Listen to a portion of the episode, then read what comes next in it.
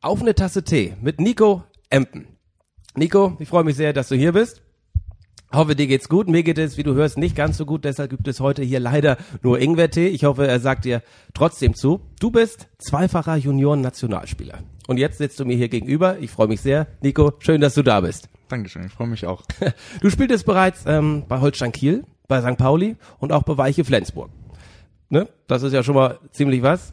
Doch jetzt kehrst du deine Heimat und Schleswig-Holstein den Rücken. Denn du gehst nach Nordrhein-Westfalen. Besser gesagt nach Rödinghausen. Zur Erinnerung und kurzen Einordnung. Im DFB-Pokal verlor Rödinghausen nur 2 zu 1 gegen den deutschen Rekordmeister FC Bayern München. Im nächsten Jahr dann ne, vernaschst du vielleicht Süle und Co. und führst deinen neuen Verein eine Runde weiter. Nee, Spaß beiseite. Weshalb, Nico, Rödinghausen? Ja, ähm, als der Anruf äh, damals kam, das ist ja immer so, dass ähm, ja man ja einen Berater hat ähm, im professionellen Fußball, dann hat er mich gefragt, wie ich den, ob ich den Verein überhaupt kenne und ich kannte ihn schon halt auch durch die Situation, wie es mit Bayern war. Davor haben sie ja gegen Dresden in der Verlängerung, glaube ich, das 3-2 gemacht. Also war mir schon bekannt und habe mich dann so ein bisschen ja informiert darüber, kannte da auch zwei, drei Spieler, mit denen ich auch immer eigentlich Kontakt gepflegt hatte und dann war es halt so, dass der Trainer mich angerufen hat und von Anfang ich einfach gemerkt habe, dass das das ist, was ich möchte, dass ein Trainer mir das Vertrauen schenkt, mir vertrauensvoll mit mir redet. Ähm, hatte ein super Gefühl schon nach dem Telefonat und es ist auch so, dass ich auch zwei, drei andere Optionen hatte, auch höherklassig, also auch für die dritte Liga explizit. Ähm, Wobei ich dann gesagt habe, was ist mir jetzt wichtiger, ähm, irgendwo hinzuwechseln, wo ich vielleicht zwei, dreitausend Euro vielleicht noch mehr verdienen würde, ähm, aber nicht die Gewissenheit oder die Gewissheit hätte, mich gut zu führen, dass ich ja Vertrauen vom Trainer kriege, dass ich weiß, dass der was von mir hält, was für mich sehr, sehr wichtig ist. Ähm, und das war halt da, das hat sich dann auch noch bestätigt, als ich mir das da angeschaut habe. Ich habe die Gegebenheiten da gesehen und wusste eigentlich schon, als ich im Auto saß auf dem Weg zurück, dass das das ist, was mich, ja, oder das ist, was ich möchte. Und so kam es dann auch schließlich, dass ich eigentlich schon vom Kopf her nach dem Gespräch schon so war, dass ich gesagt habe, du, das kann du so losgehen. Lass uns doch mal ein paar Jahre zurückgehen, zu deinen Anfängen, zu deinem Werdegang. Wo fing es eigentlich alles bei dir an? Boah, auf dem äh, Bolzer äh, im Norderschlag. Ähm, weiß ich noch, früher gab's da ganz, ganz viele Jugendliche, mit denen ich da immer gezockt habe. Ähm, wir haben Turniere gemacht. Ich weiß noch, einmal waren wir, glaube ich, 36 Leute an einem Sonntag, wo wir wirklich dann eben sechsmal, sechsmal, also sechs Team mal gemacht haben. Das war wirklich verrückt. Ähm, und ja, damit hat's alles angefangen. Und dann irgendwann war ich, ja, mal beim Fußball beim Rödemesser SV und ich weiß nicht, wenn ich heute noch mit meiner Mama darüber schnack, sagt sie, ey Nico, du wusstest früher aber gar nicht, was du machen sollst. Ähm, hast da immer die Blümchen gezählt, hat sie mir erzählt. Ähm, hatte ich noch einen Kollegen, Markus Bunzen, der das mit mir gemacht hat. Und dann sagte meine Mutter so, irgendwann habe ich es dann aber kapiert, worum es ging. Und dann hatte ich das ganz schnell drauf, so und dann ja, war ich auch nicht mehr der Schlechteste, sag ich mal. Nee, offensichtlich, mit großem Talent. Ja. 2010 äh, trieb es sich dann tatsächlich schon nach Kiel. Da warst du gerade noch 14 Jahre alt, raus aus der Heimat nach Kiel. Was hat das schon damals in diesem jungen Alter mit dir gemacht? Ja, es war halt so, dass ich ja ähm, natürlich auch schon hier Röde Messusum war dann ja, ähm, ich habe ja schon als D-Jugendlicher eine C-Jugend gespielt und habe dann halt auch gemerkt, ich schieße viele Tore und ja, da denkt man noch gar nicht so weit, dass man irgendwie mal tatsächlich mit Fußball, so wie es ja jetzt ist, mein Geld verdienen könnte. So, ähm, da hat man ja überhaupt noch nicht so Vision. Und dann hatten wir, weiß ich noch, hatten wir ein Spiel in Heide und ich muss sagen, eigentlich fand ich mich so schlecht. Wirklich, ich habe da gegen, ich war nur einen Lattenschuss, ich habe kein Tor gemacht und dann ist das ja so, als junger Spieler willst du Tore schießen. So habe ich nicht gemacht in dem Spiel. Und dann kam der Trainer so von Holstein und hat gesagt, ja Nico, ihr oder ich und Mario Schilling ja damals, wir können gerne mal dahin kommen, uns das angucken. Ähm, und ja, deswegen war das schon echt, ja, verrückt. Es ging sehr, sehr, sehr, sehr schnell. Ja, es ging tatsächlich sehr schnell, denn zwei Jahre später bist du noch einen Schritt weiter gegangen und bist nach Pauli gewechselt. Mhm. Hebt man da nicht schon ein bisschen ab, mit 16 Jahren schon bei St. Pauli zu spielen? Große Zukunft vor, den, vor Augen? Ja, was heißt abheben? Ich glaube, gerade der Verein St. Pauli ähm, ist ja, ja, weiß nicht, da ist alles sehr geerdet. Die Leute, die da arbeiten, ähm, das große Glück, was ich hatte, im Talenthaus da zu wohnen, im Internat von St. Pauli, da arbeiten Mitarbeiter, wo ich wirklich meinen Hut vorziehen muss, die wirklich, ja, mit voller Leidenschaft, mit vollem Herzblut dahinterher sind. Und ich glaube, ganz viele Leute sagen immer, ja, ich muss mich bei den Leuten hier im Verein bedanken. Und ist ja immer so, wenn die Leute sich verabschieden, ja, Geschäftsstelle und sowas, ist ja oft bla bla bla. Aber ich glaube, da kann man wirklich sagen, dass die Leute, die da arbeiten, wirklich hinter dem Verein stehen und sich zu 100 Prozent auch identifizieren damit. Du hast aber auch den Schritt zum Junioren-Nationalspieler in der Zeit geschafft. Und da gab es ja wahrscheinlich einige, die nicht so, ich sag mal, bodenständig waren wie du. Ähm, erklär mal, wie ist es mit Junioren-nationalen Spielern ähm, abzuhängen, die Zeit zu verbringen? ich kann mir das so schwer vorstellen, dass man den, die, die Bodenhaftigkeit nicht verliert.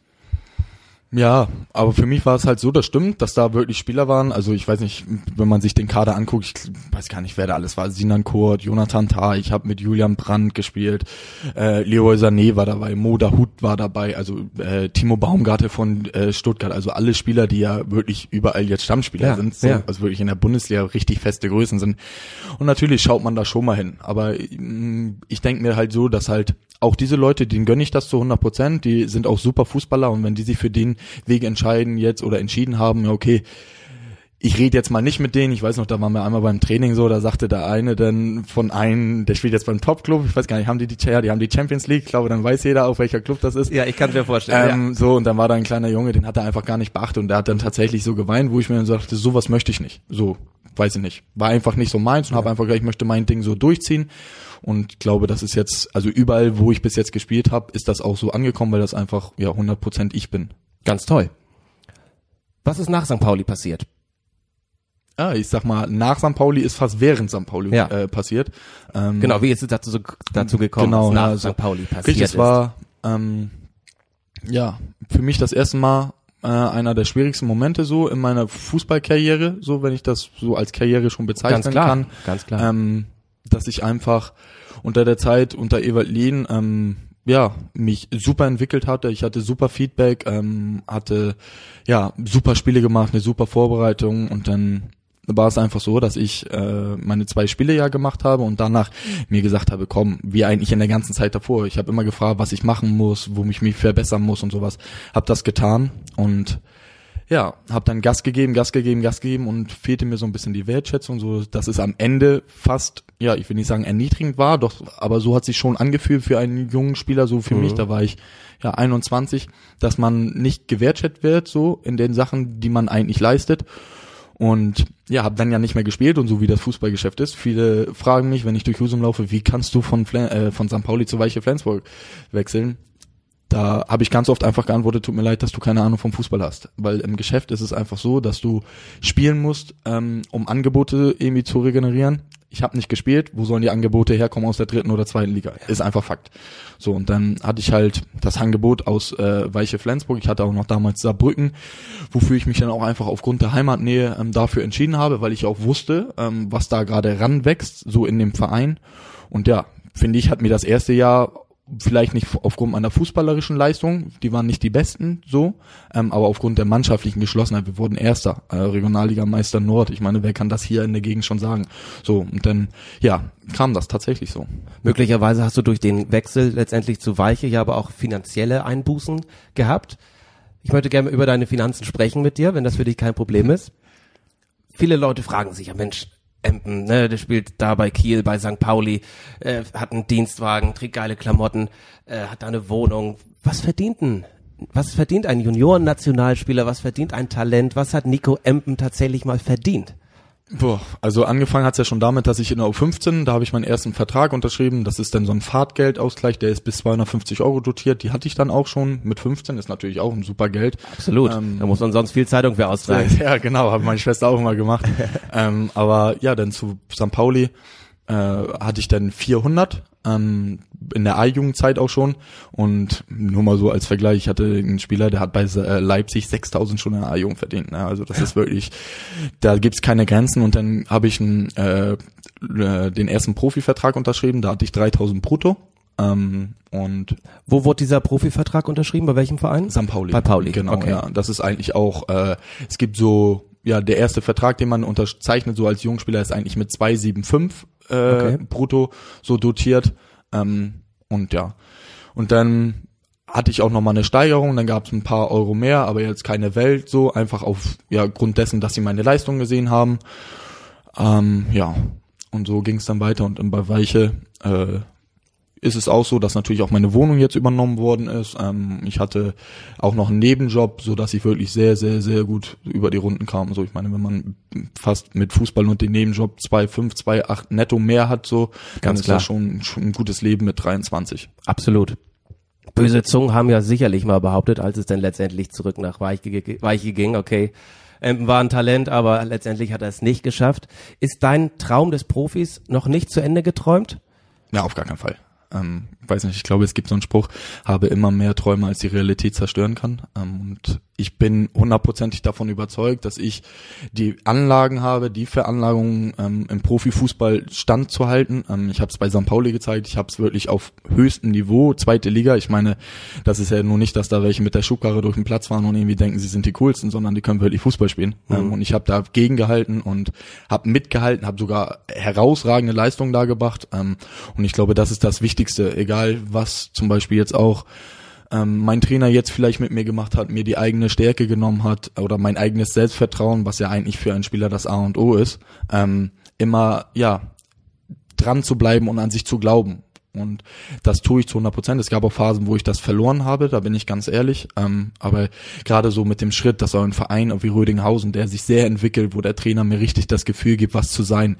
Und dann, ja, einfach das so wieder zu kriegen und daran glaube ich ganz, ganz fest. Was sind deine Ziele mit Rödinghausen oder persönlich deine Ziele, die du durch Rödinghausen möglicherweise noch äh, erreichen kannst? Ja, ähm, ich glaube, jetzt hat Rödinghausen 63 Punkte ähm, in der Regionalliga West, die wirklich sehr, sehr gut mhm. besetzt ist. Ich, vom, nach meiner Meinung nach mit Südwest die beiden stärksten Ligen oder Regionalligen. Ähm, und ich sag mal, wenn wir mehr als 63 Punkte nächstes Jahr holen, dann, ich glaube, jetzt ist Victoria mit 66 oder 67 aufgestiegen.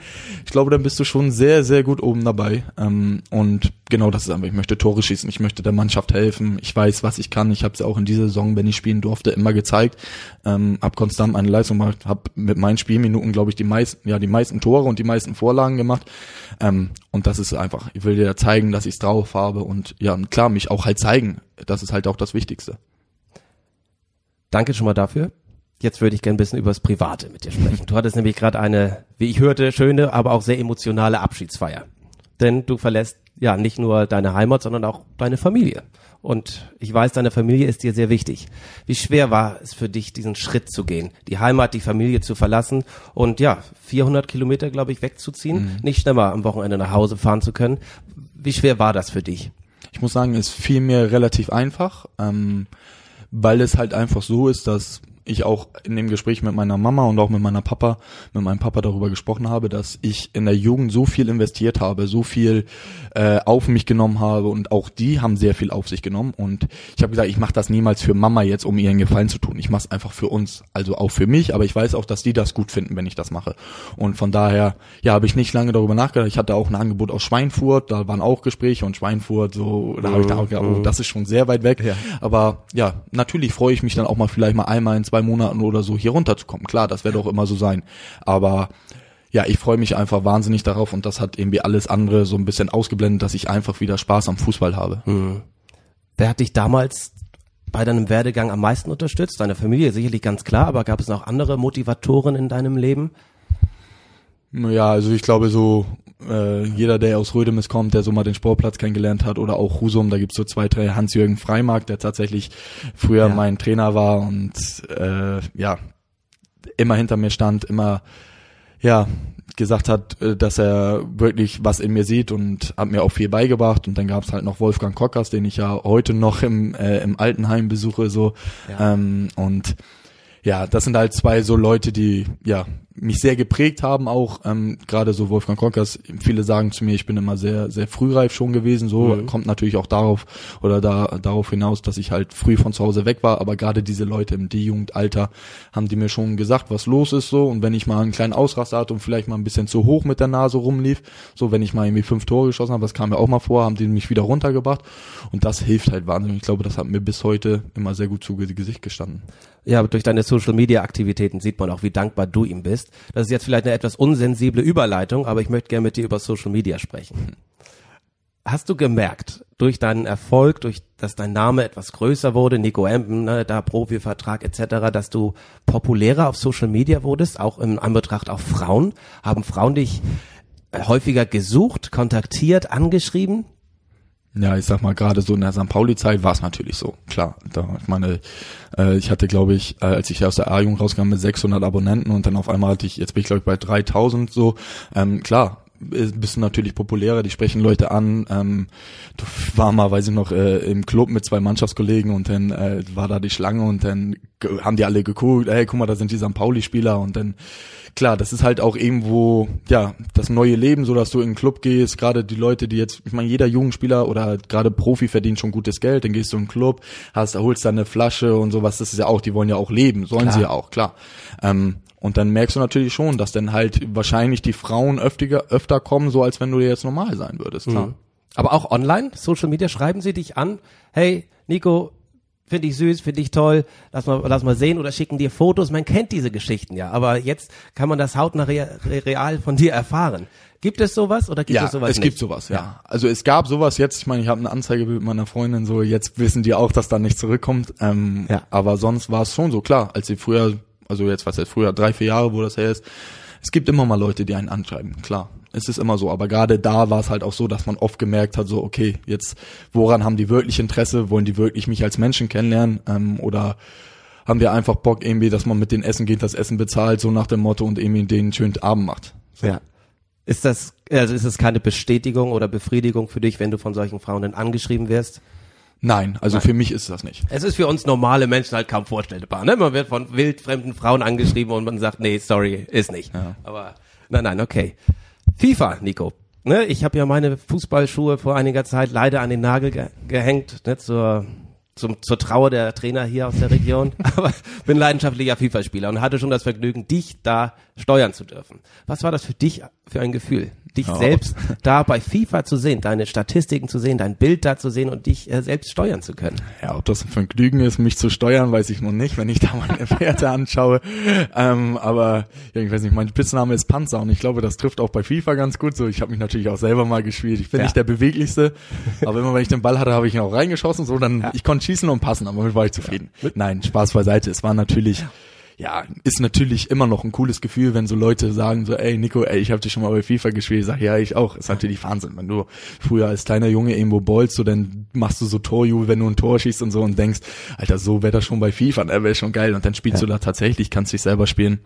Ja, war, war und ist ein sehr, sehr cooles Gefühl, weil es halt auch irgendwo eine Bestätigung ist, so aufgrund der gezeigten Leistung. Ähm, aber im Endeffekt denke ich mir so, will ich das halt wieder erreichen. Ich möchte da wieder hin. Ich, ich möchte, das ist ein Antrieb, ähm, um halt ja meine gezeigten Leistungen, die ich auch schon über Jahre gebracht habe, so zu bestätigen und einfach Volldampf zu geben.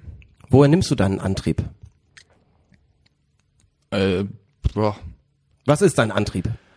einfach Wie meine motivierst du Stärke, dich immer meine wieder? Stärke, dass ich weiß, dass ich was drauf habe, Ja. was viele andere nicht drauf haben. Das ist einfach, äh, ja, ich finde nicht arrogant, sondern einfach das, was ich von mir selbst weiß und auch selbst ja schon gesehen habe. Ich meine, wenn eine A-Jugend 27 Tore schießt, ähm, das ist auch keine Laufkundschaft da. Da habe ich gegen ganz viele richtig, richtig gute Jungs gespielt ähm, und sich einfach darauf zu besinnen und zu wissen, dass du die Stärke hast, Tore zu schießen, wenn jeder andere vielleicht irgendwie den Ball daneben schießt oder richtig zu stehen. Ja, und es gibt halt den Spruch, Qualität setze ich immer durch. Und ich denke, natürlich braucht man den Willen und äh, auch mal ein bisschen Glück. Das gehört im Fußballgeschäft auch ganz, ganz viel dazu. Aber ich denke im Endeffekt, wenn du immer daran glaubst und immer alles dafür tust, dann kannst du es jedenfalls auch sagen, dass du alles dafür gemacht hast.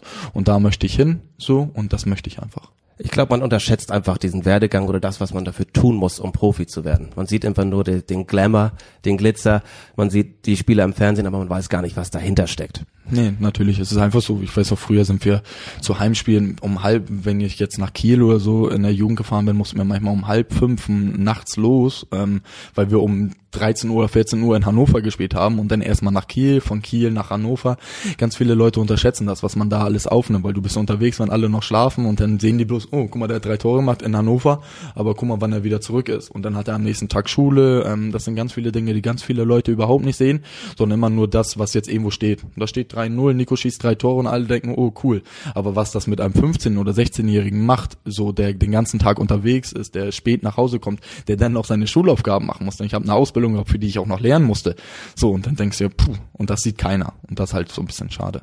Wirst du das, würdest du dein Leben doch mal genauso gestalten, wie, du- wie du es getan hast? Würdest du irgendwas anders machen? Weil wenn du deine Jugend, sag ich mal, vergleichst mit anderen, die jede Wochenende, jedes Wochenende saufen gehen konnten und du es eben nicht tun konntest, würdest du das nochmal genau so machen? Ich würde alles nochmal genauso machen, ja, weil ich immer, was mir immer wichtig war, natürlich, ich hätte auch, ähm, als ich damals in St. Pauli A-Jung-Torschützenkönig, hatte ich auch Angebote von Bundesliga-Clubs, die wirklich richtig, richtig Geld auf den Tisch gelegt haben, wo es dann auch wirklich in den ja, zweistelligen Tausenderbereich dann ging, so wo du richtig was verdienen hättest können. Aber da habe ich halt auch gesagt, das ist nicht das, was ich möchte. Ich möchte zu einem Verein, der ja, wo ich mich selber sehe. Und gerade St. Pauli war halt von Anfang an der Verein, wo ich mich sehe, mit dem ich mich identifiziert habe. Ähm, aber immer bin ich mit meinem Herzen gegangen. Und das war einfach das, was mich halt auch aufrecht da weggehen lassen hat. Genauso lässt mich, mich da jetzt auch aufrecht weggehen. Auch wenn ich jetzt sagen muss, dass vielleicht der Verein das nicht so von deren Seite macht. Aber denke ich mir halt auch, ich ziehe das durch und ja, deswegen würde ich alles nochmal genauso machen. Angenommen, Gott bewahre, du verletzt dich jetzt in deinem dritten Spiel in Rödinghausen schwer und kannst nicht mehr spielen. Hast du einen Plan B? Hast du irgendwas gelernt? Machst du irgendwas äh, für deine Zukunft? Ich meine, du hast jetzt ein bisschen Geld schon verdient, aber von diesen Rücklagen kannst du ja definitiv nicht leben. Wie sieht der Plan B bei dir aus? Hm, also natürlich hat man schon mal Vorstellungen, klar, du irgendwie, wenn du bei St. Pauli da weg ist, dann denkst du ja auch, hm, wäre das doch mal alles was. Aber ich habe diese Zweifel dann an mir auch schnell aus der Seite, also aus der Welt geschoben. Ähm, und ich habe ja die Ausbildung gemacht als sozialpolitischer Assistent, ähm, habe jetzt ja auch insgesamt schon zwei Jahre Berufserfahrung jetzt äh, in dem Flüchtlingsheim, wo ich jetzt gearbeitet habe mit Mutter-Kind-Anbindung. Ähm, bin auch, habe die B-Lizenz als Trainer gemacht, also würde natürlich gerne auch Trainer werden, wenn das jetzt eben, wie du sagst, jetzt hm, toi toi, dass es nicht so ist, dass man kein, keine Verletzung hat. Aber ja, wie gesagt, da habe ich mehrere, ich habe die Ausbildung gemacht, ähm, ich habe Berufserfahrung, ich weiß, dass das was für mich ist. Ähm, genauso könnte ich auch Fußballtrainer sein. Ich meine, Sport wird mich immer begleiten und ja, also von da hätte ich schon was klar. Ja. Du wirst jetzt weiterhin in der vierten Liga spielen. Wie sieht da so ein Alltag bei dir aus? Kannst du mal kurz beschreiben, wie so eine Woche bei dir im Leben aussieht? Mm, also wie sie jetzt ist oder wie sie sein wird? Wie sie, kannst du schon sagen, wie es sein wird, weil jetzt jetzt ist gerade die Übergangsphase, ist wahrscheinlich alles ganz schön wild. Genau, also so wie es bis jetzt ja ist, ist da so, dass äh, Rödinghausen immer Samstag und Samstag spielt, also immer samstags. Okay. Ähm, und dann ist der Sonntag immer frei für die Heimfahrer dann auch, damit die Leute auch nach Hause können. Dann ist in der Regel immer montags und dienstags zweimal Training, 9 Uhr und 14 Uhr. Ähm, zwischendurch ist da auch Essen. Ähm, das wird da alles gemacht. Mittwoch ist dann frei, um sich so ein bisschen zu erholen von den, von den zwei Tagen. Dann ist Donnerstag und Freitag jeweils um 14 Uhr Training und dann halt Samstag das Spiel. So. Und ich sag mal, wenn man jetzt, ja, so, so am Tag, Montag, Dienstag, der ist dann halt auch vollgepackt, dann bist du froh, wenn Klar. du abends zu Hause bist. Aber finde ich einfach cooler. Wir haben jetzt immer bei Weiche 19 Uhr Training. Ähm, und bevor ich, also ich bin ja jetzt seit ein Jahr und acht Monate, also ich habe vier Monate nicht gearbeitet und das war einfach äh, doof, wenn ich das so sagen kann. Das ist einfach, äh, du wartest den ganzen Tag auf das abends Training mhm. ist 19 Uhr und dann ja, verplemperst du die Zeit. Ja, deswegen finde ich das schon deutlich cooler. Wirkt alles bisschen professioneller, wenn ich mir das so ja. anhöre. Ja, ist es. Ähm, ein letzter Gedanke von mir, Nico, der Husumer SV ist jetzt auch gerade wieder aufgestiegen. Spielt jetzt in der fünften Liga, wenn man das so sagen Richtig, kann. Ne? Das ist nicht der offizielle Name, aber zur Einordnung. Ja. Hattest du nie diesen Gedanken möglicherweise in einem, gut, in deinem, ja, wo du aufgewachsen bist, in Husum, zu spielen, da der wirklich der Star zu sein. Bei Rödinghausen wirst du einer von vielen sein. In Husum wirst du das Aushängeschild schlechthin. Hat es das, hat es dich nie gepackt, so wirklich für deinen Heimatverein, sag ich mal, zu spielen und die eventuell auch in die vierte Liga zu führen? Muss ich sagen, nein, gar nicht. Ich weiß, dass viele Leute mich auch gefragt haben, so kannst du dir nicht vorstellen, nochmal zu Husum zu gehen oder Nico, stimmt das, dass du zu Husum gehst? Weil es natürlich, klar, die sehen, dass du bei Weiche nicht so viel spielst und ähm, ja, sind halt auch viele Leute, die einen vielleicht nicht gönnen, dass man ähm, irgendwie professionell Fußball spielt, aber es ist einfach so, dass ich diese Stärke habe und mich durchsetzen werde. Ähm, ich werde alles dafür tun und wusste einfach, dass für mich dieser Schritt oder dieses dieses Leben als Fußballer nicht vorbei sein, also dass es nicht zu sein äh, zu Ende sein wird. Und das ist halt auch so und das werde ich auch so durchziehen und deswegen war es für mich keine Überlegung. Du sprachst gerade von Neidern. Ne? Deutschland ist ja eine Neidkultur, quasi viele, ja. viele Neider, viele Hater, wie man heutzutage sagt. Wie gehst du mit diesen um? Auch ich denke mal viele andere, die was planen und direkt gehatet werden. Wie kannst du denen irgendwie einen Motivationsrat geben, wie man das ausblenden kann, wie man sich selbst auf sich konzentrieren kann? Was kannst du da für Tipps geben? Ja, wie du schon sagst, ich finde es, es wird immer mehr, dass man ähm, ja Leute schon doof anguckt, wenn die eine eigene Idee haben, wenn die ihre Sachen durchziehen. Ähm, oder wenn sie alleine schon darüber sprechen. Ich habe mir einfach immer gesagt, so das, was ich vorhabe, ähm, das will ich am liebsten fast gar keiner erzählen, weil ähm, ja heutzutage wollen immer Leute mitreden, die denken, die haben schon viel Ahnung, aber im Endeffekt muss man immer selber wissen, was ich möchte. Und das ist einfach so. Und ich finde, die Leute, die das nicht wissen, sind entweder, ich will nicht sagen, hängen geblieben, aber einfach nicht die Leute, mit denen ich umgehen möchte. Ähm, ich denke einfach, meine Familie, meine Freunde, die wissen, ähm, was sie wollen, genauso wissen die auch, was ich will. So, und die stehen dahinter. Aber es ist halt auch so, dass halt heutzutage jeder von allem Ahnung hat ähm, und alles besser weiß und egal was ist, ja, das musst du so machen, das musst du so machen. Und ich denke einfach, dass im Endeffekt die Ziele, die du erreichen willst, nur alleine erreichst. Da hilft dir kein anderer bei. Natürlich kannst du mal Unterstützung, aber im Endeffekt bist du dafür verantwortlich. Und ich glaube, wenn du das so durchziehst, dann wirst du das auch erreichen. Und das soll man einfach.